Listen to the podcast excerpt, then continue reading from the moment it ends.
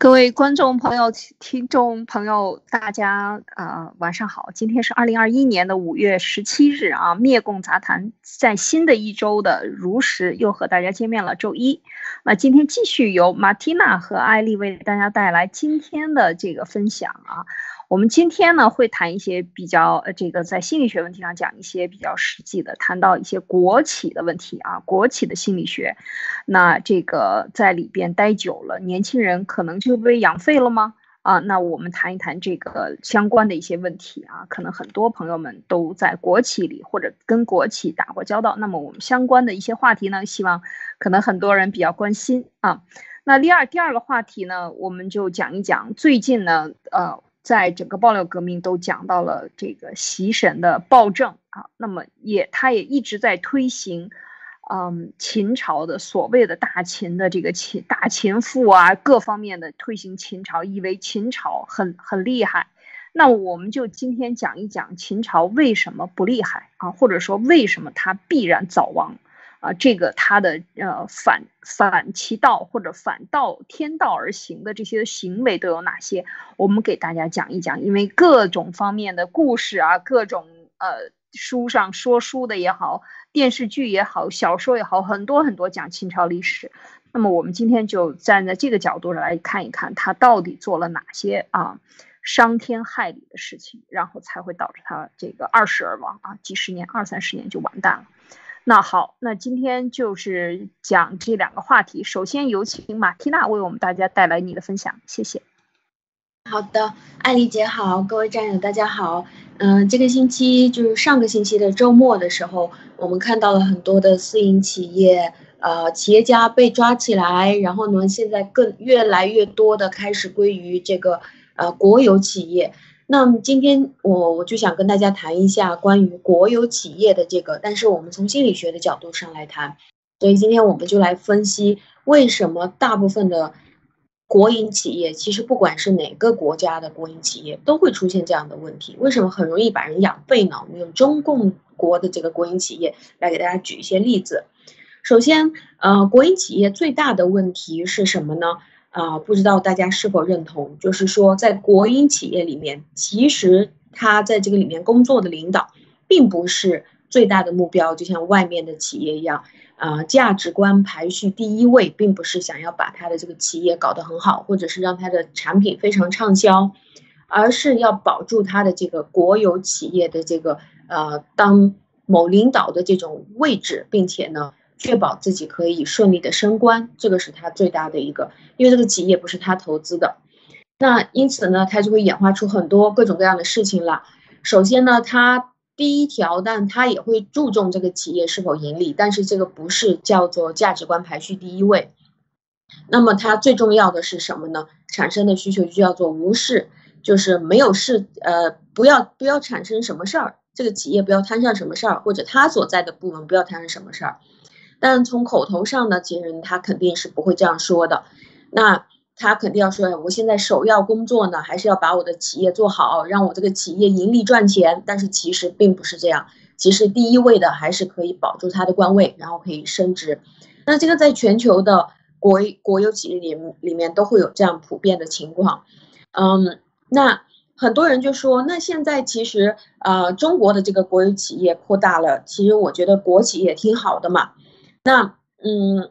要注意这些国企的特点啊，就是一个国企为什么可以一直都做下去，就是让你的感觉它可以一直做下去。其实国企最大的优势是来自于它的渠道垄断的优势，就比如说这一块彻底就给到这个国企，或者是政策给它倾斜，让它有个政策垄断的优势，或者是国家拨资金给它，那国家的资金也是老百姓来的，就是说把这个资金给它变成资金的垄断优势。或者是品牌，呃，就就把这些所有进口过来的，比如说药物啦，比如说呃，就是大家生活的必需品，什么钢材啦、盐啦、铁啦这些东西，全部都拿来给他做一个品牌的垄断优势，它叫什么都可以。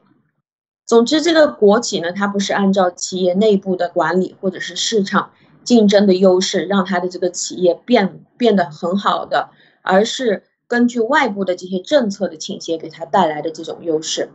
那比如说他能够拿到的批文是其他人不可能拿得到的，他拿到的许可证其他人也不能做，当然他就可以呃相对其他的这些企业来说，他就不容易垮掉。但是我们熟悉近代经济史，就是中共以后，我们中国的这个呃所谓近代的历史的话，可能很多的战友就会知道，其实大部分的国企早就已经垮掉了，因为就是在二十几年前，嗯，艾丽姐也应该知道这个事，因为妈妈也经常跟我说，二十几年前的时候，中国经济发展起来最重要的一个原因就是当时的国企几乎都全部破产垮掉了，破产了以后就把里面的人啊。还有财务啊，还有社会生产要素，全部都释放到社会，重新整合了以后，然后重新进入了所谓的这种自由竞争，开始有私有企业了。那在这个过程优化了整个社会的那种生产要素，才导致经济发展起来，这个是一个因素。当然还有是加入 WTO 啦，还有那个劳动力成本很低啦，所以所以这个是我的看法，您怎么看？嗯，对，国有企业，我我很认同，就是呃垄断，它垄断了很多东西。其实，呃，很多人大家都是在一座山上的某一个部分，就像一座山，它是呃，你因为你在。看不清它的全貌，就是只因身在此山中，就是一样的。就是很多人在市场里边呢，他能看到这些问题，但是他没有接触到最高层的政策制定者。所以，当你看国有企业变，然后呢合并合并，不停的扩大，变成央企，并到央企里的一部分。其实它，你看，举一个最简单的石油。那石油的价钱我们都知道啊，这是非常滑稽的。在沙特的石油呢，和基本上和一块。五毛钱人民币啊一升，嗯，就应该讲是最便宜的。沙特在沙特呢，呃，沙特阿拉伯呢买石油呢，相当于比啊买这个呃海水淡化的这个瓶装水呢还要便宜。那么就是这么便宜的价格，那当然我们不跟它比，我们跟一个普通的一个普通的其他国家比，譬如说现在这个国每个国家都是石油呃油价和这个汽油是呃。是关联的，它每天都会浮动，但是中国就很奇怪，不管怎么样降价啊，都是中国的汽油呢都是死不降价，为什么？就是因为它垄断，垄断就会就像你讲的，垄断了以后呢，它的问题是在哪里呢？它垄断了所有的渠道，但是它没有办法把自己内部的，就是管理者，他真的担心的是他的乌纱帽，因为他只在这做五年或者做三年，他就调到别处去了，他这就是一个踏板。就像三级跳的一个跳板一样，那他这个跳板里，他一定要它稳固。稳固的根本原因就是不出事儿啊，就是不求有功，但求无过。是所有的国企也好，事业单位也好，这些尤其是做到一定官位的，特别是想保住自己已有饭碗的这些人的一些基本想法，就是我，那你怎么样无过呢？就是最好什么也别做。啊，就白白的做，等着拿钱就好了，或者是按照前人留下来的这条渠道去做，就根本没有国有企业，不能说它是一个企业，国有企业只能说它是政府经营的一个独家的，就是说垄断经营的一个一个东西啊，只能定多少钱都是他说了算，你把中国石油的口子。不要说百分之十，你打开百分之五算试一试，你给私营企业，马上就没有人，这百分之五就能卖到你所有的这些国有企业垮台为止。为什么？因为你相不相信？你一定可以的。为什么？对，因为它是倒挂的。你现在的市场价，比如说现在像在嗯。呃，我们举一个东南亚的国家吧，我们还是拿马来西亚来举例子。它的现在的石油价钱啊，它也是一个石油输出国，但它也是一个大量的石油使用国啊。那么它的这个价钱就相当于呃九十二号汽油，应该讲是，嗯，应该讲是三块人民币。嗯，我觉得这个比较正常啊，在国际很多国家的这个，除了像香香港啊比较贵，新加坡呃稍微贵一点，是因为它的货值货币的价钱。那么你把它打平了以后算，就相当于三块钱人民币，三块到四块人民币一升油的这个价钱，这个是一个非常普遍的，而且最低的时候曾经低过到两块人民币啊，就是说这个油价很低的时候，这个石油公司都在要破产了，全是赔钱卖油的时候。这个老百姓就获利了，那可是你在中国就做不到这一点，所以就刚才讲到这个垄断这个问题是非常可怕的。为什么当年厦门远华案那么多人获益？事实上，路上跑的车基本上都是远华当时的这个赖昌星进口的。为什么他没有人去举报他？没有上边要整他，他是他是垮不掉的。为什么？因为他解决了一个根本的问题，就是这些垄断。如果你给他一个口子。给他一个合法权，那一定就可以打垮这帮国企，所以国企就更要攥得紧，是吧？他因为他无能，但是他有权啊，他手里有有枪嘛，保护他们的这个利益。好，马蒂娜，是的，是的，嗯，就就是我是我是非常认同的，就只要进入市场化的话，老百姓一定会是受益者，就是最大的受益方，因为一旦市场竞争的话，他就会考虑到更多的关于。客户的消费的感受啊，或者你拿到的价格啊，他就需要提高各个方面来让你去选择他的这个货物了。但是当这个东西是被他一个垄断的时候，就肯定一点选择都没有，只能看他的。所以当这个呃，当年轻人，比如说应届毕业生或者现在找不到工作的这些年轻人，如果你跑到国企去工作的话，呃，是不是所有国企它都一定是那么迂腐的呢？其实它也是会有相对的，比如说市场化比较比较好的一些。呃，比如说是银行啦，或者是证券公司啦，这种市场化程度比较高的，可能就更能够对你有一点点的锻炼。但是相对于私营企业来说，或者是创业来说，一定是对你的人生，啊，国企一定是最不好的。我是我是这样觉得。呃，那为什么大多数的国企非常容易把人养废呢？因为呃，首先我抛出的观点啊，就是一个人从人生的角度来看，他能不能这一生人能不能发展的很好，或者是成长的很好，并不在于今天你到底是可以拿到多少钱的工资，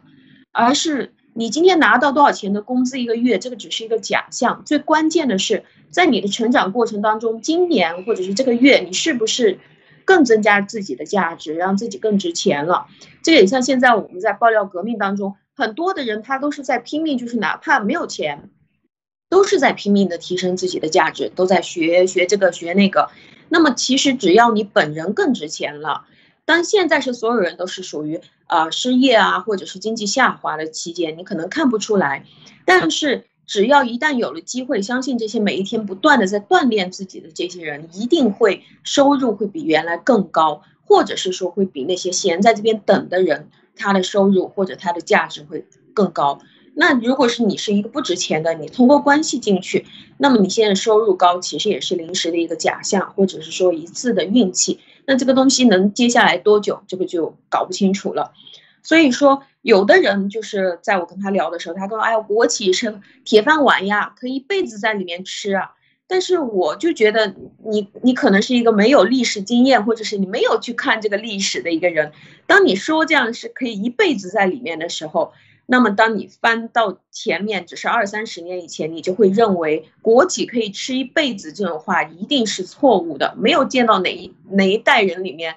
国企这个东西是可以让人一生都在里面，可以可以让你舒舒服在里面就顺顺当当呃吃饭下去的。那这个问题，艾丽姐您怎么看？哦，是啊，这个能呃，这个国企，你看在九十年代，我觉得很很重要的，因为是这个企业呢，它也是呃，你觉得政权不倒啊？我曾经接触过一些大国企啊，呃，他们就曾经说过，说我们是有信用的。呃，虽然他很不会在国外谈东西，但是他总是最后能够吸引这些外国人的一点呢，就是，呃，他总是会说，他说，哎呀，我们到最后，只要中国政府还在，还这个合法政权还在，中国政府不倒闭啊，我们就呃一定会不会倒闭的，我们就会兑现的，我们赔钱不赔钱，呃，是我们的事情。事实上，我们在海外做生意基本上都是赔钱的，人家就这么直接说，然后说，但是我们有信用，我们可以来跟你合作。呃，你要相信我，只要你相信这个政府，你就要相信我，这是他一直在宣扬的，或者他对国企内部的人也是这样讲的，特别是一些不能倒闭的国企，譬如说兵工厂啊，一些资源类的呀，就是这个什么石油啊，啊，这个油类的呀，以及这些重要的这个资源类的行业啊，比如说矿业啊，呃，油业，还有什么冶金业、钢铁啊等等这些。这些实实业啊，这些重要的实业，还有当然还有银行什么的，他他当然他会这样去说，但是你要知道，这个 尤其是到了今天的中国啊，这个政府的信用都已经是掉入到塔西佗陷阱里去了。所以，嗯，到底还有多少信用？咱们真的是要这个打一个大大的、巨大的一个问号。而且，呃，没有什么事情是一劳永逸的，也没有什么事情可以一生都可以靠的。另外呢，我还想说，就是当你觉得我的一生啊，就靠着国企就有口饭吃，我什么都不想干了，这样的人呢，其实。我觉得我们的节目也不是给这些人听的。我想说的是，我想说的是，一个人他就是很多很多的人啊。前两天和和马蒂娜分享了这个季羡林说的话，他说大部分的人都是不知道自己人生价值的。你也呃呃不明白你为什么，基本上都是浑浑噩噩，是吧？你不管你挣得多，这个月每个月你挣三万块，还是你挣的少，你每个月挣三千块。很多人他就是为了吃一口饭活着，然后你今天，比如说你领的是现金工资，或者你领月薪、呃周薪或者双周薪的这些人，拿到了钱马上去乐呵乐呵，是吧？晚上什么都不干了，去摆摆龙门阵，喝他十瓶啤酒，然后撸一串儿，然后呢，这就是人生的价值了。但很多人都是这样，我这个接触太多了。所以我觉得这是只是大小而已。你挣三万块钱，你可能不在路路边撸，你可能是去找小姐，你或者你去歌歌舞厅去唱卡拉 OK，去花更多的钱，一个晚上花掉四千五千，是吧？你这些都是一样的。就是我觉得，嗯，就是当你说出这样的话来的话，你就是对自己的呃这个价值，就是就是我们说中共治下最喜欢要的这种状态，就是人不思考自己的这个呃人生。啊，其实以后我们这，我希望这周也多分享几篇，也是春秋时候的文章。人就是什么是价值？呃，就是你付出的劳动获得的钱是价值吗？还是你的思想是价值？还是你的你的价值来源于哪？啊，这个这个，我觉得真的是值得我们去思考的。就是现在已经被彻底啊斩断了思想的根源的这中国人，被中共斩断思想根源的，完全变成僵尸啊，跟着他的走的这样的。其实你已经学不会思考了。很多时候，我觉得这个堕落的，在过去的二十年，堕落的速度是过去的两千年都堕落加在一起都没有这二十年啊，到三十年堕落的快啊。这过去的三十年，九十年代还好一些，还没有这么糟糕。特别是进入了 WTO 以后，基本上就像自由落体一样的，就是掉下去了。所以我觉得，嗯，就是呃，特别是有幸我们参加爆料革命的战友们，我觉得大家很多很多人都完全是。反其道而行之的，完全是不一样的人，所以我们是讲给更多的是讲给希望找到自己内核的这样的人听的。录是的，马蒂娜，嗯，我也觉得，如果是这样，就太小看自己生命的价值了。嗯，那在今天跟大家分享的就是为什么在国企里面工作会被废培养成一个废物，但这是我个人的看法。就是第一呢，呃，我给大家列了四个点。第一呢，就是很多人进去国企以后就会发现无所事事。很多人进去国企了以后就觉得，就好像是在中国，你高考考完了以后，突然间进入了你梦想的大学，你发现自己无所事事那种感觉，就不知道有什么事情可以做。虽然在那个里面也是大会小会，开会非常多，但是废话的程度也是非常高的。那个开会都是属于冠冕堂皇的，那这个地方就是不断的搞形式主义，每一天无所事事，你这个日子其实是非常难混的，并不是像大家想象的说，哎，我打开一张报纸，一杯茶，这这天就舒服的过去了，其实是很难受的。那慢慢的，当你在里面了几年以后，你会发现你会适应了这种惰性越来越严重的生活。其实一辆车，然后一一张报纸，一杯茶，并不能代表你这个人生是怎么样。第二呢，就是很多人他在国企待上了七八年或者是十年以后，就会养成一个对人生成长非常不利的另外一个习惯，就是他喜欢特别喜欢找理由。所以当现在我们跟着很多人去聊天，你不需要去问他这个人是从哪里来，是不是体制里面的。当你发现这个人是属于任何事情拼命的跟你推卸责任啊，跟你找理由啊，然后他觉得你为什么一定要跟我，呃，把这个事情一定要说到底才行呢？你为什么不放过我？就任何发生的一个事情，他就在不断的跟你找理由。那这种人其实，在社会上你是非常难合作的。那虽然说他原来可能是某一个领导啊，或者是某一个比较比较 OK 的有社会地位的一个人。但是这个国企出来的，或者是在国企上班的人，都是属于有这个普遍情况，就是理由一大堆，特别喜欢找借口。为什么呢？因为在国企，一个事情如果你是你做不好的话，你就只需要找到各种各样让别人可以听了以后觉得哎不错，诸多理由表表面上能够说得过去，这个事情其实就结束了。那为什么在国企里面，你的领导愿意让你这个事情只要说过去就算了呢？因为领导他对于工作做得好的这个价值排序也是在后面的，就是你到底做不做得好，嗯，不是很重要，最关键的是不要出错。所以只要他发现你出错了，你差不多给他找个借口，那么这个事情也就算过去了。他也他的顶头上司把这个关系搞好，不要不要发现哎你的部门怎么总是出问题。所以他最关键的东西是向上去拍马屁，他叫你改错的这种动力是非常小的。所以，当你是长期在国企里面去工作的话，你就会养成这样的习惯，就是只要表面上过得去就行了。那这种感觉也会被你带到家人当中，或者是被你就是这种不停的推卸、找理由，也会被你带到你的交友当中，甚至是当你在国企已经不做了以后，你再去跟你的朋友去沟通的时候，再去找工作的时候，这种习惯都会很难改过来，是你自己不知不觉的。那长期在这里。你就什么事情都找理由。那我们事实上知道，这个社会上除了这个国籍以外，其实有很多各种各样不同的地方。这个世界上大部分是以结论来论成败，或者是来论英雄的。理由只是这个世界上最好找的东西，小孩都会找理由。所以理由对于除了国籍以外的地方其实是无效的，最不值钱的。所以，呃，说到这里的话，您您怎么看呢？嗯，呃，确实是啊，我这个发现你观察的这个非常的非常的到位啊，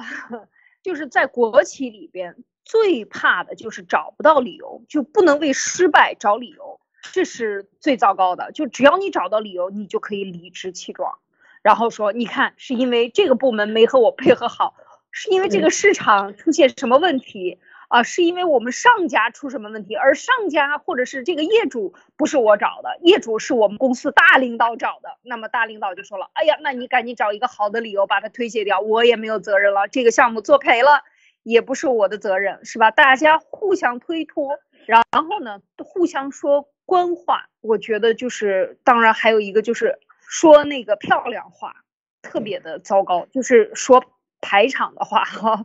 大话，所谓的。呃，所谓的就像习神一样啊，我们给大家指导指导思想啊，我们讲一讲大国的态度啊，找找自信，这才是我们应该干的事情。他都是讲思想，但是他不讲效益，呃，不讲效益，在效益过出现问题的时候讲的找理由。我觉得你这个找的是非常对，一旦有了理由，就为自己失败做好准备了。所以国企出来干，一个团队出来干这件事情，很少见到能够做成功的。就是因为他这个这套逻辑就是失败的逻辑，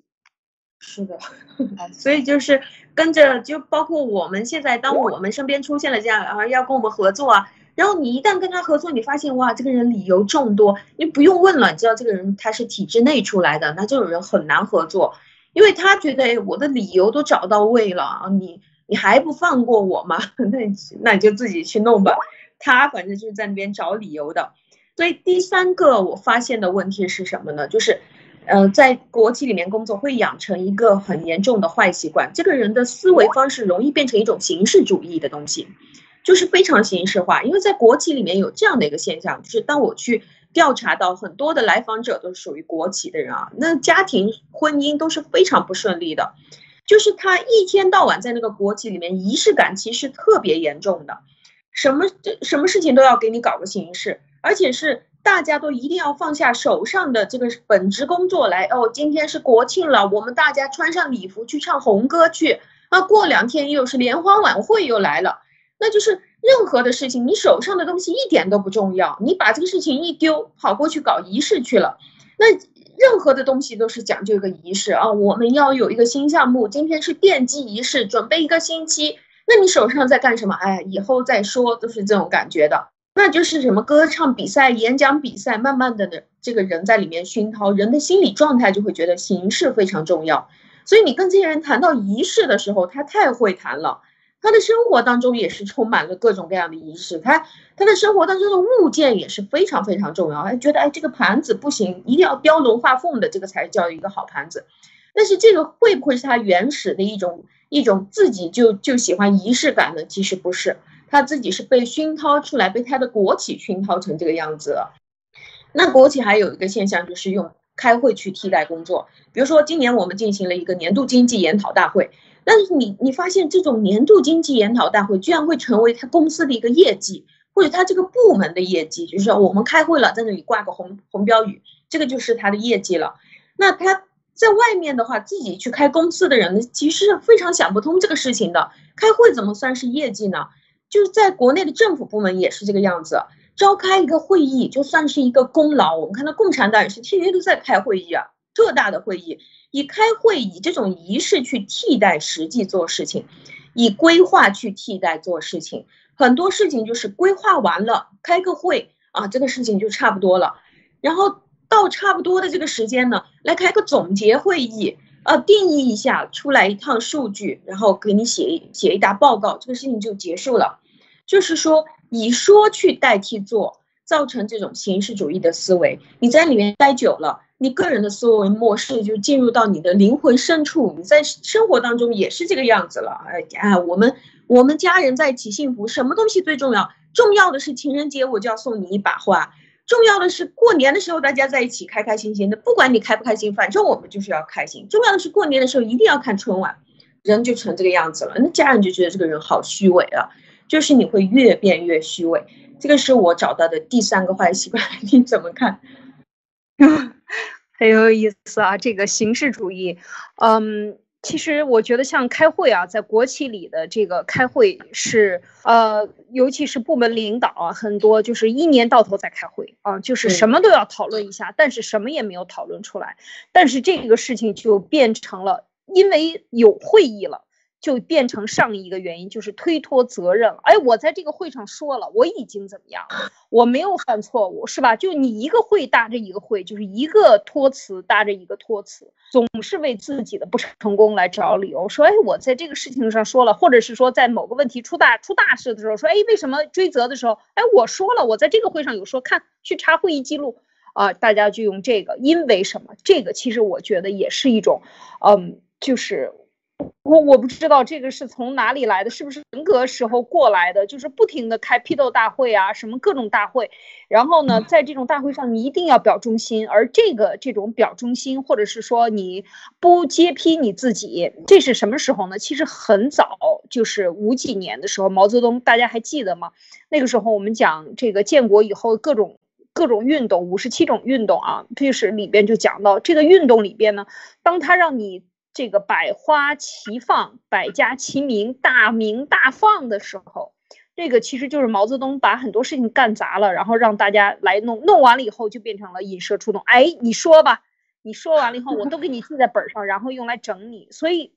一次一次都是这样整，整到最后，人们一到开会的时候就知道这个，就有一种心理反射，我觉得是一种潜意识的，他就是觉得这个就是我最好的要呃说假话的时候了。就是当派系斗争也好，当各种清洗来临的时候呢，这些会议呢都成为他这个推脱责任的每一次的记录。所以很多时候，这个这是一种。另外，你刚才讲的各种庆功会啊，确实是我们在小学上学的过程中，什么每年的红五月呀、春季运动会、秋季运动会，好像不去参加这个运动会，好像你的生命里边的一个价值就丢了。这个我觉得我是被洗得很深的啊，洗脑洗得很深的，因为我总是积极分子，我必须得参加，没不参加我就觉得我这个生命没意义了。就是在上学的上中学、小学的时候特别严重，我觉得。然后当我自己的孩子上学上了小学六年，基本上一次运动会都没参加过的时候，我当时特别不能够理解，刚开始还不能理解。我说你怎么能不参加？他说我不想参加，没有适合我的，我就不去了。这个我都不能理解，怎么会这样想呢？啊，现在想一想，这都是被中共洗脑，因为他要把你格式化，他要把你仪式化，他要让你参加会，让你有代入感啊，特别是你是少先队员，你是什么共青团员，对吧？然后你要怎么样怎么样？你就要参加这种集体主义的活动，然后用集体主义来取代你，让你取消你个体主义的这个意识。我觉得这都是一全套的，包括在国有企业里的开会也是一样的。我觉得这个这种仪式感，最后你就变成了集体的一份子。当集体说上，啊，你们就上，是吧？然后这个时候你就已经变成下意识反应了。嗯，当为什么当国家有难的时候，老百姓要去当兵呢？这是谁给你设定的一个限定呢？我这两天就在反思，为什么一国家有难就要天天要去当兵呢？有难我们就在家里待着，这也是一种宣传口号啊！你们都在家里待住了，像很多国家都是这样。你看台湾，国家一有难，什么马上把自己待在家里。哇，我觉得太棒了，这才是真正的去国家有难的时候要你这个军队，要要你这个政府干什么用的，你就应该冲上去，而不是让老百姓冲上去。而这种东西全部他给你格式化，通过这种大会小会洗脑，一遍一遍的洗脑，最后你变成一种下意识的潜在的这个肉体物质体身体的这个自动的反应的时候，就很可怕，很可怕。我觉得你会意识不到这种反应，我不知道我们的战友什么样，反正我觉得非常可怕。就像这个运动会、什么歌唱会，一碰到这个好像就必须要去参加。就像我，我是这样的一种心。现在想一想，觉得太可怕了。我是这个典型被洗脑的对象，好，我们大家都肯定要被洗啊，在这个环境，因为因为我们本来在很远春秋的时候，那个当一个好人，什么叫做好人？当时就是有人问到，有人问到那个董仲舒的时候，好像是董仲舒就就跟他说，小孩问他，他就说，哎，那什么叫做好人啊？他说你想不想当好人？那小孩说我想呀。他说那那你你看旁边这个凳子，你想不想坐？那小孩说我想坐啊。他说：“那你如果是要当好人的话，你就要说你不想做，那你这个就是好人。所以他当时的假设其实就是这样一个谦虚的文化，然后一个好人就是想要什么就不要什么，这个就是当时定义的一种好人的大概的概念。然后我们中国也是非常讲究这种表面统一的，所以他其实不断的开会就是为了最主要就是为了统一你的意见，你不可能是当着所有的人在那边跳出来反叛说我不同意啊什么的，所以。”大部分的这种不舒服的这种意见，只要大家一起在这边开个会，你真话也不敢说了。人数一多的话，然后你就什么都同意同意，就赞成赞成就来了，没有没有这个胆量敢站起来说我不要去参加。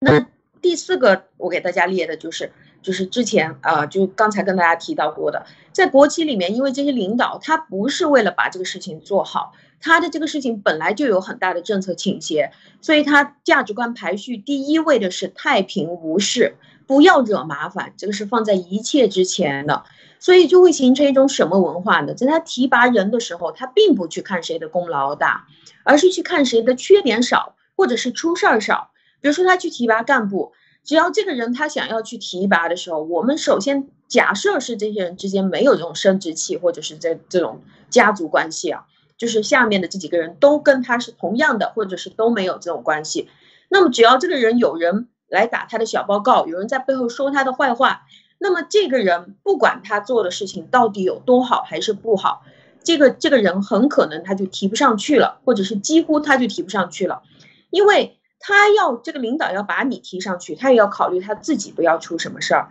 他为什么要去提拔一个有争议的人上来呢？他给你提起来了以后，万一你又闯祸，在更高的职位去闯祸，到时候又说，哎，这个人是谁提拔的？那是他提拔的，他要给你承担责任，所以他就更倾向于提拔那些没有争议的人。就是一问，哎，这个人之前有没有出过什么事故啊？没有，那怎么做？就是不搞呗。或者就是这些人就属于最擅长东西的，最喜欢跟着大家就是老好人啊。或者是喜欢把其他的人这种关系都搞得很好啊，但是这种叫做把群众关系搞好的这些人，这个和他的工作能力强不强完全是两回事儿，一点关系都没有。所以越是不做事情，越是喜欢一天到晚在那里嗑瓜子、吃西瓜，在那里乱聊天的这些人，他就越能够被提拔起来。所以如果你你是属于一个正常老百姓，你跑到国企里面去，慢慢的就养成这种以不作为大功劳的习惯。你越不做，你的功劳就越大，这个是彻底给你反过来强化惩罚的，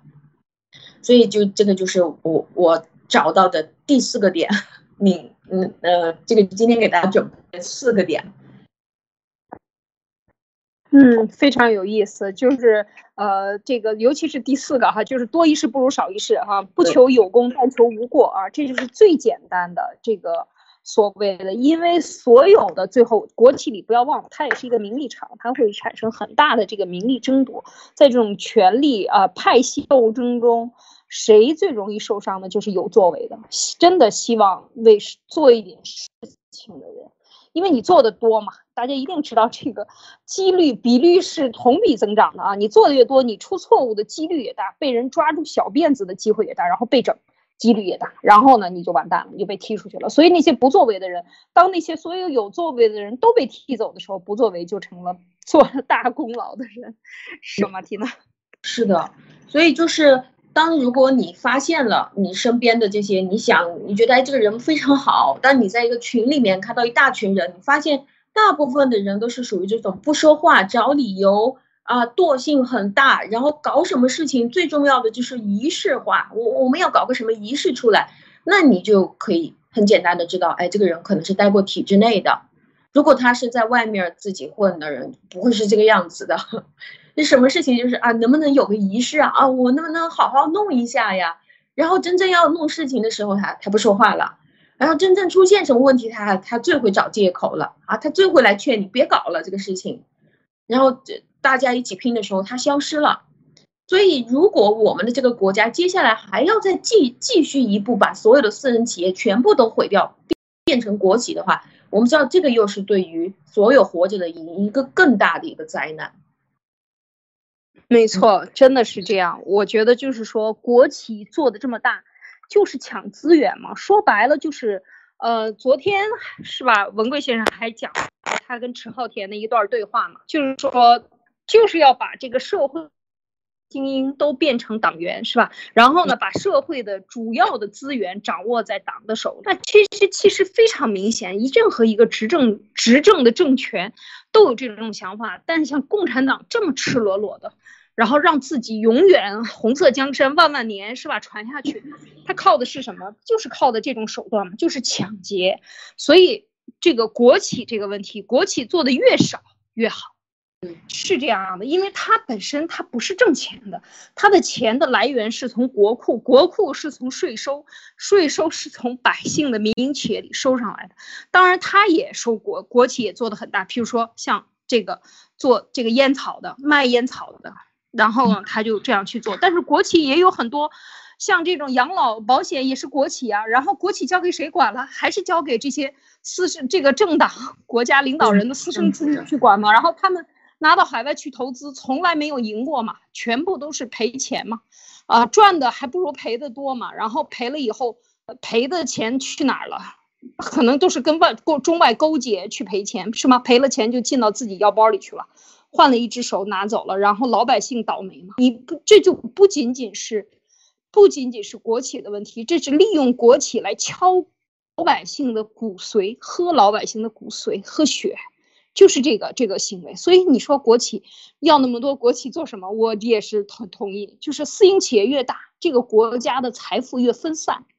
国家才越健康，还越安定，就像周朝一样，是吧？周朝八九百年，八百多年的时间，这么多年，它为什么存在了那么长时间？大家都认这个周天子，因为他这个国王太弱了，或者是说他这国王太仁义了。那么就是各个诸侯国之间互相都啊，互相靠自己的实力，你你特别仁政的好，那老百姓。迁徙是根据你的人政施政啊来进行的，这个 有一种自自动的流动，那么这个就很有意思了。这个其实是可以，我们可以去考去考虑的。未来我们呃新中国联邦是不是可以考在联邦制下，在联邦制下的时候，个不好，你就没有那么多收入，那你必须反思，要不然你的老百姓就把你选下去了，就这么简单，是吧？嗯，对的，嗯。谢谢理解，这这个话题，这个话题啊，我们就讲到这儿。这个确实是很有意思啊。这个国有企业以及呃政府控制下的国有企业，它能够占有多少资源，应该占有多少资源，或者它来管理管理什么？他不应该管理什么？我觉得是值得我们所有的这些民营企业、私营企业者去参与的。我们大家都应该献智、献慧啊、献策，去为未来的新中国建设去考虑这。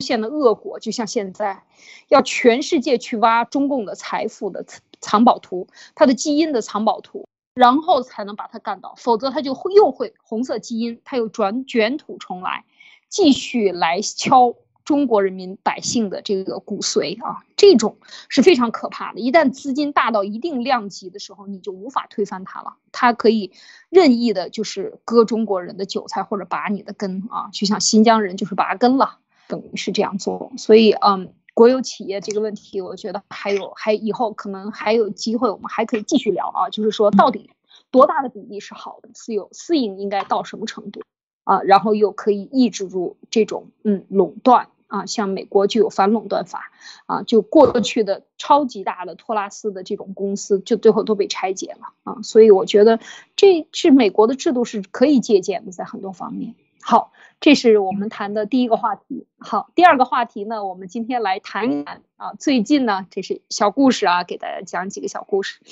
就是呃，暴秦，我们知道暴秦必早亡啊。他的他也必然当时也是早亡的。秦很多人崇拜秦始皇，特别是习神啊，他很崇拜秦始皇，觉得自己是吧？咱们陕西人啊，也是这那一代出来的，那旮瘩来的，所以一直在推行，包括在王岐山的这个呃李斯啊这样的赵高的这样的这个撺掇下呢，他也做了很多的恶政啊，然后呢去推行大秦。那么我们今天就要讲一讲大秦王朝。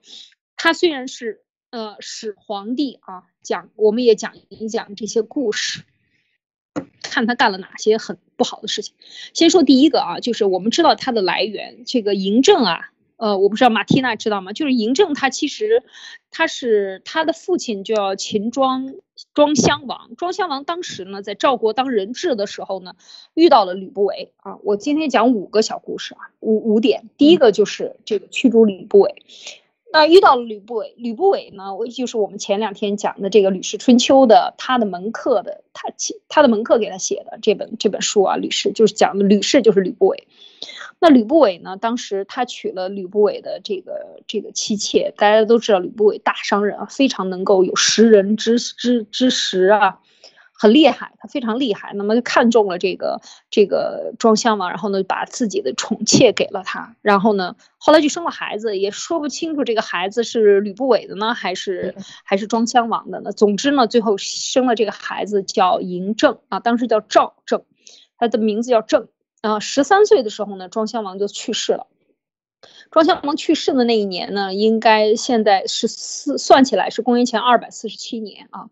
那么他十三岁，十三岁的时候，他接过吕不韦呢，就担任了丞相。那他就封给吕不韦十万户啊，就万户侯，十万户侯，封文信侯。然后当时呢，李斯呢只是担任舍人啊，然后吕不韦就是帮他做丞相，做了大概到他的这个嬴政九年的时候，因为因为大家知道吕不韦呢，他很厉害，他就是觉得这个太后。和他之间这个关系怕暴露啊，然后呢，这个就赵姬呀，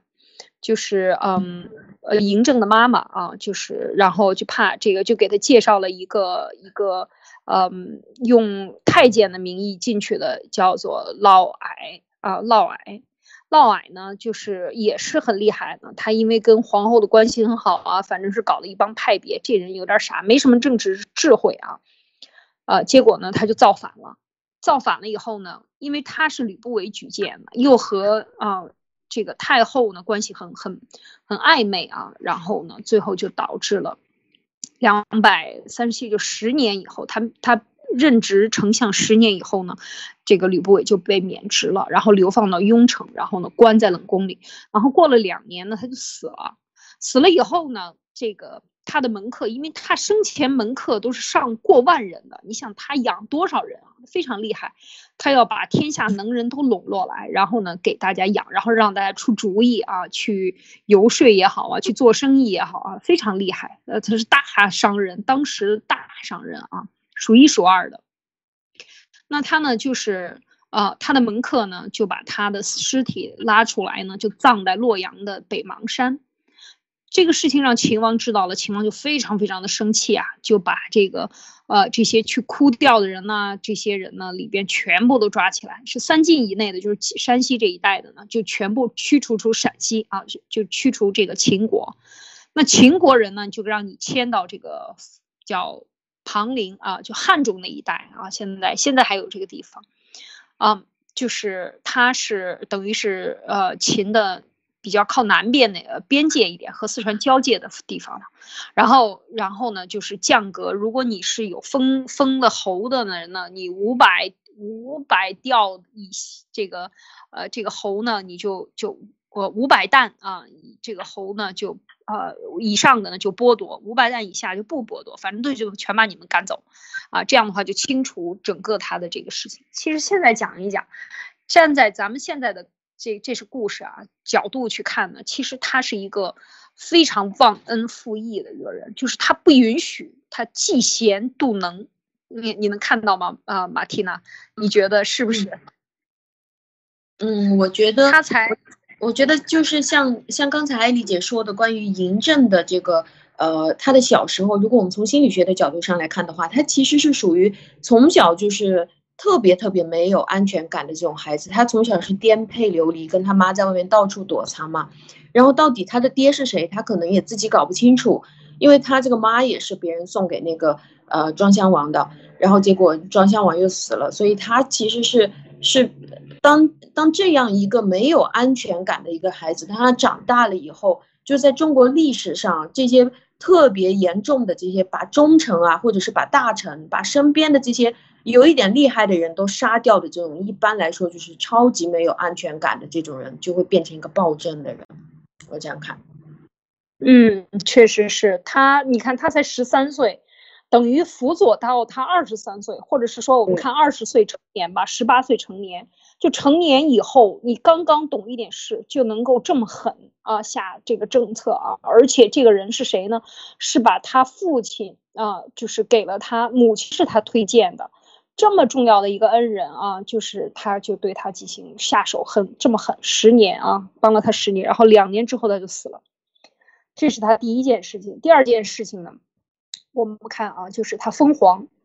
他自己封自己的皇帝啊。我们说这个，就是他真的是往上啊，上不封顶，跟现在习神一样，要封自己是神。太像了啊！我觉得他真是有可能真的研究了很多地方相似之处，这个要灭亡的暴君啊，都有如此大的相似之处，所以我们看一看历史还是挺有意思的啊！这个历史会重演的。你看啊，这个李斯呢，大家都知道李斯是他的这个后来是他的丞相，就给他建议，但是李斯后来也被他的继任者啊，这个都搞死了啊，都不会不得好死这些人。对不起。不好意思，然后继续啊。这个李斯说，古代有三皇是吧？天皇、地皇和太皇。天皇是谁？就是原来讲是上这个上帝啊，这个皇呃，我们讲元始天尊也好，盘古大帝也好，就有盘古叫姬古，姓姬，姬姓，姬姓上古的大概是呃记载可能是十万年啊左右这样的。然后呢，开天地啊什么的，就是传说，然后就有朝氏，然后燧人氏。那燧人氏呢就被称为天皇，啊，然后呢就是他当然代表天了。帝皇里边呢，在人中呢也有一个记录，就是这个皇帝啊，皇帝和炎帝两个是兄弟，啊，都是这个少典啊，少典生出来的。那么这个就是说，中国自自古以来要要祭天皇三皇吧，啊，三皇五帝啊，其中这个太皇呢，那么就是认为他是上古时期的这个部落联盟的首领，这就是人中之皇为太皇。嗯，天皇、地皇、太皇就是三才，天地人之间的。那么他就给自己呢，李斯就说：“哎呀，你要立太皇，太皇最贵啊！这个这个是有记载的这句话，这应该是呃《尚书》还是《礼记》里边有记。古代有三皇啊，其中太皇最贵，这是李斯说的。那么就跟那个，他就跟啊，始皇帝就说了，就跟呃嬴政就说说你呀，你就封呃太皇。”然后呢，他又觉得自己封太皇不太好。他说：“我继续封太皇还不够，我还是帝嘛，我是这个人中之帝嘛，啊，帝王嘛，所以我叫皇帝。啊，既是最贵的啊，天地人三才的皇，又又是地上的这个最厉害的帝啊，所以他称自己是始皇帝。第一次，第一次有人敢这么去称呼自己啊，因为过去拜三皇就是是是尊为之上的，他现在不尊为之上了，认为自己就是神了啊，认为自己就是人中之神啊，叫皇。呃，太皇，所以他称自己是太皇帝，又觉得叫太皇帝又有点长，就叫皇帝啊，最后就取名始皇帝一个，所以这就是他的名字的来源啊。当时是怎么样一个故事？听到这儿，你觉得 有什么小评论？我我觉得他有有没有发现，像他的这种需求是属于特别特别高的，就是好像他对于这种。呃，我能不能一直当皇帝这个东西啊，是比其他的人那种要求要高出来很多倍的。就像现在的这个，呃，习神啊，想当神一样的，这个这个这个也是属于自己特别内心特别脆弱的一种人啊。就是就是你们一定要承认我，你我我我是永远的皇帝，而且他也想长生不老嘛。我觉得这个是内心特别脆弱的一一种表现。嗯，是啊，这个分析的好，内心特别脆弱啊。他就是想在人中就封神了，说说白了就是要人封神，人神啊，就是这个，那就是自不量力嘛，妄自夸大，其实就是这么一个概念啊。应该能看到，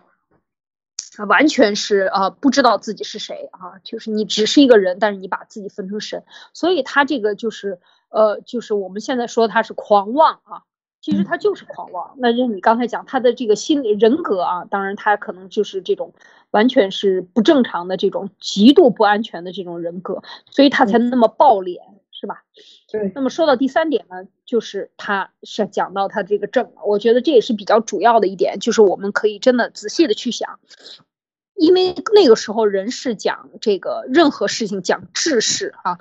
他就是把天子之命升为治啊，天子之令称为昭，天子自称为朕，就是从他从他那儿开始的，也是他的这个这个这个李斯建议的啊，就是他的统一之后呢，呃，李斯跟李斯商量，然后呢，李斯就建议，然后他说那就这样，嗯，那这个呃呃，然后呢就把自己自称为朕啊，朕是一种贬称啊，但是他自称为朕，从他开始，然后呢，他用。主张当时呢，他就不主张这个百家嘛。你想，他已经到了战国最后期了哦。这个所有的春秋战国期间这五百多年。里边有各种各样的思想家，你有很多思想可以采用的，但是他就选择了这个法家，嗯，然后呢，他不主张讲仁义道德，说那样不符合水德。他为什么要用水为他的这个国家的这个呃呃主要的德行呢？因为我们讲五行啊，水克火，他认为周朝呢是火，然后呢，他能把周朝的这个六国给他灭了，六国灭了以后，周朝就灭了嘛。当时这个灭六国，因为很很很有名的故事，我就不在这里讲了。他呢就把这个认为自己水克火，所以呢我就要用水。大家知道水在这个这个道家里，这个讲是它的颜色是黑色，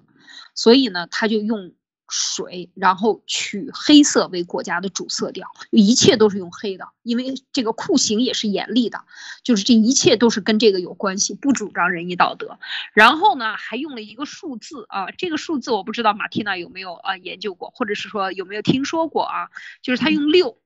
他用六呢，就是每六尺为一步，他就开始规定嘛。度量衡，他规定马车的宽度要规定为六尺宽，然后每六尺呢就为一步，每乘车的拉车的马数呢又是六匹，然后这个就是一切数字都要跟六相关啊，要有六啊，这个这个级别也分六，什么都是分六啊。这样的一横，这这样来去做的，那我们知道这个就是，呃，他讲的这个水的这个数是六，他是这样认为的。但是这个数呢，又跟这个，呃，黑色和这个严厉有对应，所以呢，这个其实呃，这个。这些我不是很懂啊，这个当然我们就拿来跟讲。如果我们有懂的这个战友啊，可以来分析分析啊。就是他这个数字和带来这个黑色啊，其实我我认为这是非常的呃他当然取道家的这些东西来用啊，他希望用这个东西来提振自己的这种肃杀，啊，对别人的威慑力。因为他统一了六国，杀了那么多人，都到处都是冤魂，他用什么来镇住他呢？就用这种黑色。那么这个时候呢，我觉这个就是他的这个这个国家又定为这个主调，一切都是以黑色为主的。所以你看他的这个袍子呀，啊，人民穿的衣服啊，国家的旗子呀，等等等等，所有的这个地方的这个重要的装饰物品的颜色就为黑色啊，这个是是它的一个特点。那另外呢，第四点呢，就是他要愚民啊，他是愚民，他把老百姓呢定定义为叫钱首，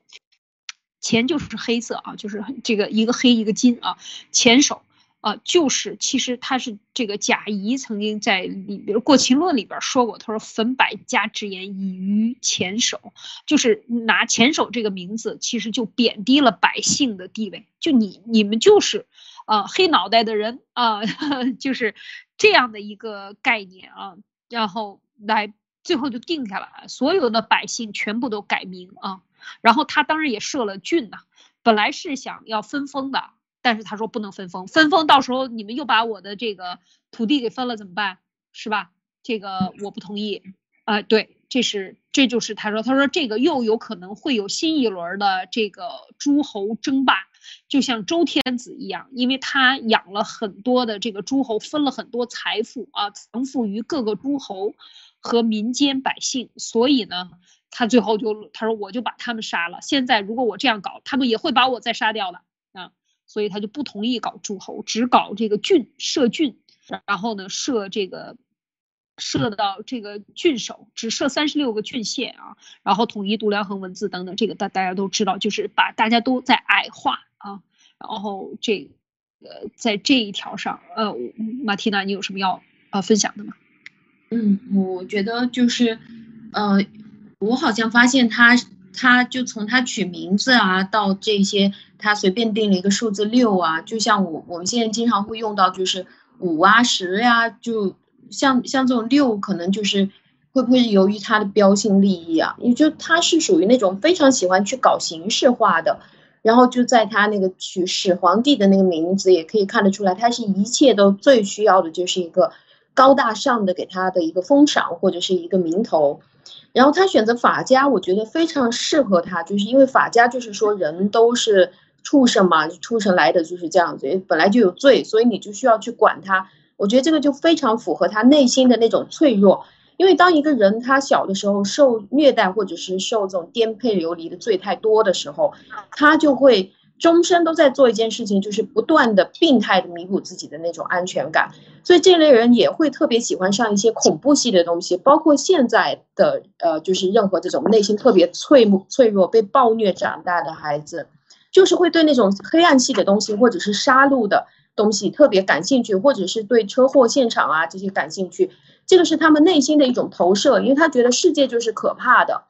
所以我看到这些可怕的东西，就更加印证了我内心的想法，就是的确世界就是可怕的。所以他由于特别害怕管不住其他人，特别是这些有能干的这些人，所以他就一定要用超强的控制欲去逼死这些人，去死死的勒住那些人，没有办法动弹。所以一切都是我一拍脑袋，我不需要什么理由，我告诉你七就是七，六就是六，我叫你三十六也好，四十六也好。你就得听我的，要不然我就觉得我管不住你，我就害怕。所以这个其实是极度害怕的一个暴君。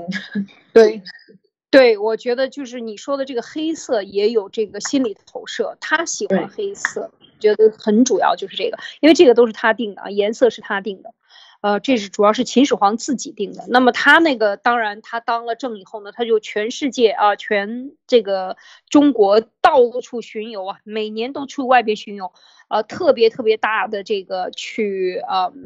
去个仗势啊，到处又去渤海呀，要到这个泰山去封禅呀，等等，又到东边去巡游，南边去巡游，西边、北边啊，到处去巡游，然后显示自己可以的这个威风啊。然后要能够啊统治天下，谁都要怕我啊才行。其实这就是虚张声势吧，我觉得百姓就是我们在这个分享春秋里面讲的很多，就是百姓才是第一位的啊，而他恰恰是相反，他把百姓放在最末端啊，给他们取名前首，这就是对百姓的一种侮辱啊，应该讲是这样的，就是对百姓你们都不值钱啊，你们都要跪拜我，这才是最对的。那这谈到这一点的时候，就讲到了这个，接下来他就做了这个焚书坑儒的动作啊。这个焚书，但我们都知道，他就是废百家，就是说当时，呃，这个当时呢，就是他已经当政了啊的，就是三十四年的时候，公元前二百一十三年，就是他当政三十四年的时候呢，就是他就有很多博士呢来，七十位博士前来祝酒，说你是了不起的，但是，嗯。但是这个大家知道，原来齐国的这个淳于越呢非常有名，他就对这个始皇说：“我听说从前的商周两个朝代呀，取得天下以后呢。”都要分封弟子大臣为诸侯啊，作为天子统治的重要的辅助的力量啊，因为你你必须得有能人帮你。那么这两个朝代的统治多达一千多年啊，商朝加周朝。说您现在拥有海内所有的土地了，您的这个兄弟们啊，普通百姓啊，没有区别，能人呢也没有区别。说如果像出现了像以前的这个，嗯，假设啊，出现了一些过去曾经他灭过的六国那样的人呢，那样的人来去杀你的话，谁能帮助你呢？啊，不遵守古代的这个制度能够长远，我还没有听说过。呃，你这个。这个您您是怎么看的？这个当时呢，秦始皇听了以后呢，就拿不定主意，就开始讨论了，我们要不要呢？然后呢，李斯呢，当然是不同意的了。然后呢，这个赵高也给建议，赵高就说这些这些文人啊，指手画脚，就有点像这个 国有企业里刚才谈的这些啊，这些哎有重臣啊，非常重要。他说，你看这些这些人啊，这些文人，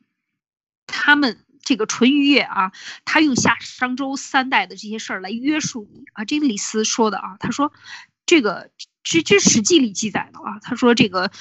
从来都不会重复的，每朝都不会对前一朝进行沿袭的。这个纯音乐说的都是去过去的。然后呢，这些这些儒士啊，天天在这说指手画脚，他到底存的什么心？他是不是要挑动老百姓的心来对你进行诛杀？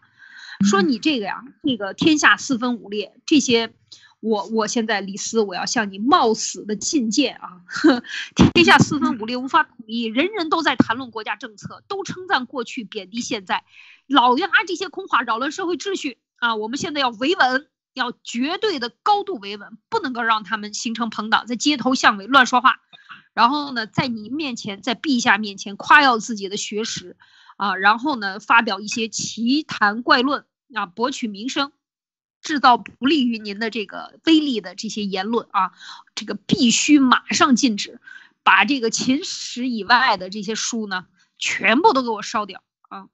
然后这个不是特别重要的这些官职啊，这些人在家里藏着这些诗啊、书啊、百家的典籍呀，啊，把它全部都要交到指定的地方，官府里边把它烧了。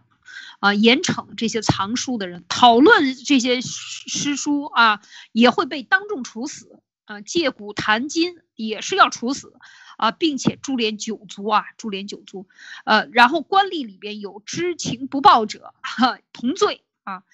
接到命令三十天内不执行的，要被处以刺面啊，发配到边疆修建长城。只保存什么书呢？医书、占卜、种植类的书啊。然后法令。你这个法令，你如果你想学，就去讨跟那个法令官去讨论啊，剩下全部烧掉啊，然后呢就开始了，这就是李斯干的好事儿啊，就是把所有这个焚焚书的这个过程，然后呢他就坑儒呢，就是也是刚才不是因为这个淳于越，大家以后有机会我们讲淳于越啊，这是非常有名的这个齐国的一个一个儒生，一个博士，那么。这个当时就是查，开始查了啊，查儒生博士，呃，儒生和这个方士，方士就是这个，呃，就是占卜的呀，搞搞一些搞占卜的这些人啊，搞呃观星啊等等。这个很重要的啊，对于他们那个时候的人来讲，都要补过去、补未来啊、补现在这样的这些人，对他有一些告诫，因为这些人可以用一些比较玄的一些法术，什么能真能唬住人啊，真能唬住皇帝，所以呢，他也确实是很很重要，在过去的生活中，尤其是他们还负责这个，比如说祭祀啊等等，还重要的礼仪啊，他们都懂。但是是秦始皇把这些人全部连坐啊，就是你不揭发，你就要连坐啊，你被揭发，你就要死啊，你揭发别人啊，你也死。那总之最后就是揭发了四百六十人都活埋在咸阳城上。城下啊，就是这么一件事情，所以当时就是很肃杀的啊，就是呃，就跟现在的情况很像哈，非常像，所以就是焚书坑儒的故事，所以也是让他可以看，就是统一言论、统一思想，然后用什么？用恐怖来统治啊，然后用恐怖来统治，用互相揭发不信任。来把人这个全部抓住啊，用的这些手法都是法家的这些手法哈，你怎么看？是我还是我还是从心理学的角度来来解析这个焚书坑儒啊，他去把之前的春秋时候的百家彻底都给废了，给烧了，所以这个就在在心理学上可以看得出来，人类啊，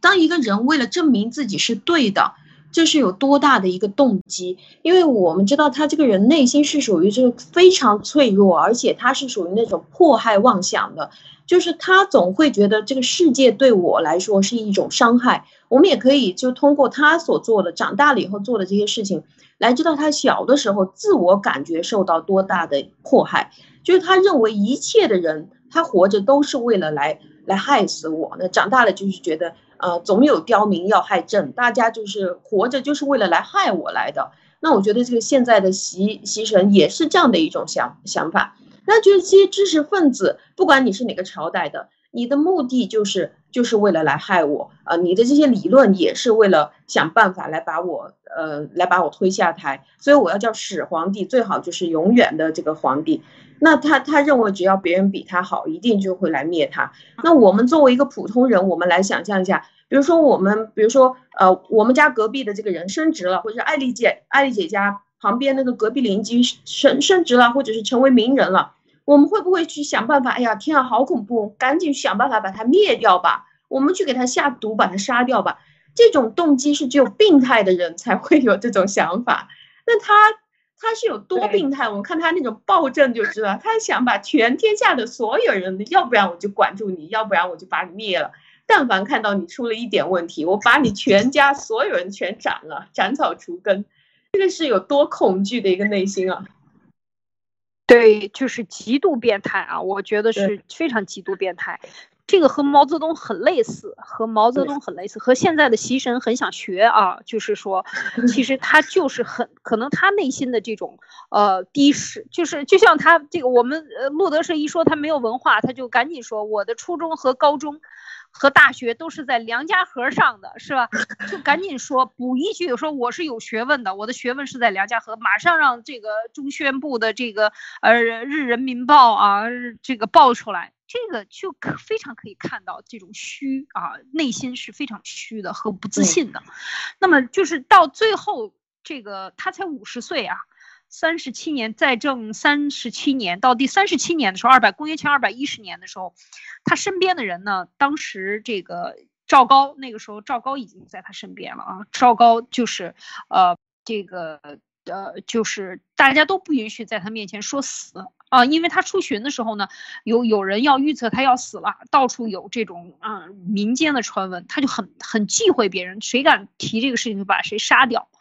那就是他也听不到死这个字。那么他出巡的时候就突然间就死了，临死之前呢，也没有人敢跟他说他要死了，他这个身体病情不行了，已经很糟糕了，然后他就死了。死了以后，死之前呢，他自己觉得自己要死了，没有人去提醒他，就有点像斯大林。他马上完蛋了，都没有人，这个都躺在地上，都没有人敢去动他啊，是吧？伟大的元首，你你肯定死不了，你要活万万代的，也是同样的问题。当时他临死之前，他意识到自己要完了，然后马上写了一封信给他的这个这个储君，叫扶苏，就他另外一个儿子，让他赶紧来咸阳办理我的后事儿。书信写好了以后呢，没交给使者呢，他就死了。然后死了以后呢，这个李斯呢。就是和和这个赵高啊、胡亥啊什么的这些人呢，呃，读过就把它打开了。打开了以后，看他要立这个立这个扶苏就没立。最后呢，就让二世胡亥，胡亥当时随着他出行的，然后就把胡亥立为太子，就伪造了一个这个遗诏，然后呢，让这个嗯真正的这个皇子呢扶苏呢，让他赶紧自杀。就说你这个不行了，你你必须得自杀啊！我现在降罪于你，你赶紧自杀。那么这个就是他最后这个胡亥都夺夺取了这个权利，所以你看这个多可笑啊！就是说这种集权者，他生活在极度的恐惧当中，应该讲和现在的习神我觉得是一样的，和当年的毛泽东也是一样的，完全一样。到最后的时候就变得死去的是如此的荒诞啊，有点黑色的幽默啊，带着黑色的荒诞，就是这样的一个结局啊，和斯大林一模一样。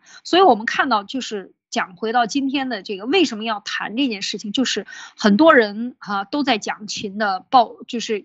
中国的粉红们都在推行什么秦这个那个，大家真的去看一看历史，看一看史记讲了些什么，非常客观。当然，现在有很多的这个篡改的这些电视剧啊，编了很多故事，我觉得他们的这种宣扬都已经带歪了风向啊，就是没有把历史的真实，大家都沉浸在那个后宫的尔虞我诈。什么卿卿我我之中了，忘记看清楚这个历史，所以今天跟大家谈一谈，当年他干了哪几件事儿，而这几件事情其实都是让自己把自己往死里作的这个做法。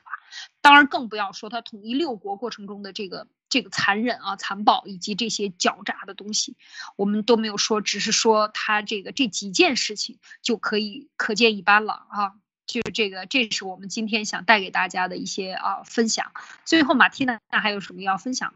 嗯，其实就是说，呃，我觉得如果是始皇他能够，他的这种恐惧啊，我觉得他死的话应该是属于一种解脱，就是一种啊，终于可以结束这一生最恐怖的一生了。但是，但是这种人真的是连死都都受不了，所以这种往往是不利处军。就像现在的这个，呃，就像之前的毛。还有现在这个习神，他就是不没有办法，没有这个安全感，可以立得了储君。不管你是我的孩子还是什么，然后不管呃，就连自己的孩子，他也是可以杀掉灭掉的，想办法的。所以这这个是超级极度的没有自己的安全感。而这些人，他为了证明世界对他是有伤害的，他是有足够的动力，首先去攻击全世界。我看到他去加速的时候，去去。拼命的到处放毒啊，或者是这儿打那儿打，他其实就是在运运用他能够当这个王，或者是所谓现在的这个神的这种权势，运用一个国家所有人的钱，为了来证明他自己内心世界里面告诉他的那句话，就是小的时候觉得的这个世界很恐怖，所以他拼命的去攻击。他说：“你看吧，大家都来攻击我了，我就说这个世界是恐怖的。”所以，我们为了让这样一个。脑子有问题的这样一个恐惧症、迫害妄想的人来把我们灭掉，我们不如赶紧先把他去灭掉。嗯，是啊，真的是这样。就是说，看到了这个，这个是多么惊人的相似啊！就是这样的恶。恶症的人，他就是他的身内心幼幼童的时候，他内心受过多么大的伤害，才会有这样的反社会、反人类的这种这个人格啊，反社会人格，完全是不正常的啊。那么看到这一点，大家就应该更加的看清楚啊，不要去追那些在这个。我不能说啊，不要去。这我只是我个人的意见啊。我觉得就是过度的在啊后宫剧里边，或在这个大秦赋等等啊这个这些电视剧里边去宣扬秦朝的这种暴政，但是在这个他把这种暴政却唯美化。却尽善尽美化，用最美的图片来涂来去涂染的时候，其实我们自己都被带到那个情景当中，或者我们自己不自觉的被洗脑了。而当我们跳出来这个情景来看这个历史的时候，它不过就是呃三四十年的这样的一个统治啊，二世而亡。胡亥也更更凶残啊！我们明天再讲一讲胡亥的故事。所以他很短就结束了。这样的一个人，他会留下什么样的一个储君呢？会有什么样的事情来结束？只能以他最最愚蠢，或者是说最荒诞的方式来结束他，因为这是他自作自受的啊！所以我觉得讲到这儿的时候呢，就是希望带给大家一些分享啊。当然啊，也希望呃更多的朋友可以留言啊。对我们的谈论有什么评论？谢谢大家，谢今天就谈到这里，我们啊灭共杂谈，明天再继续为大家带来新的分享。好，再见，再见。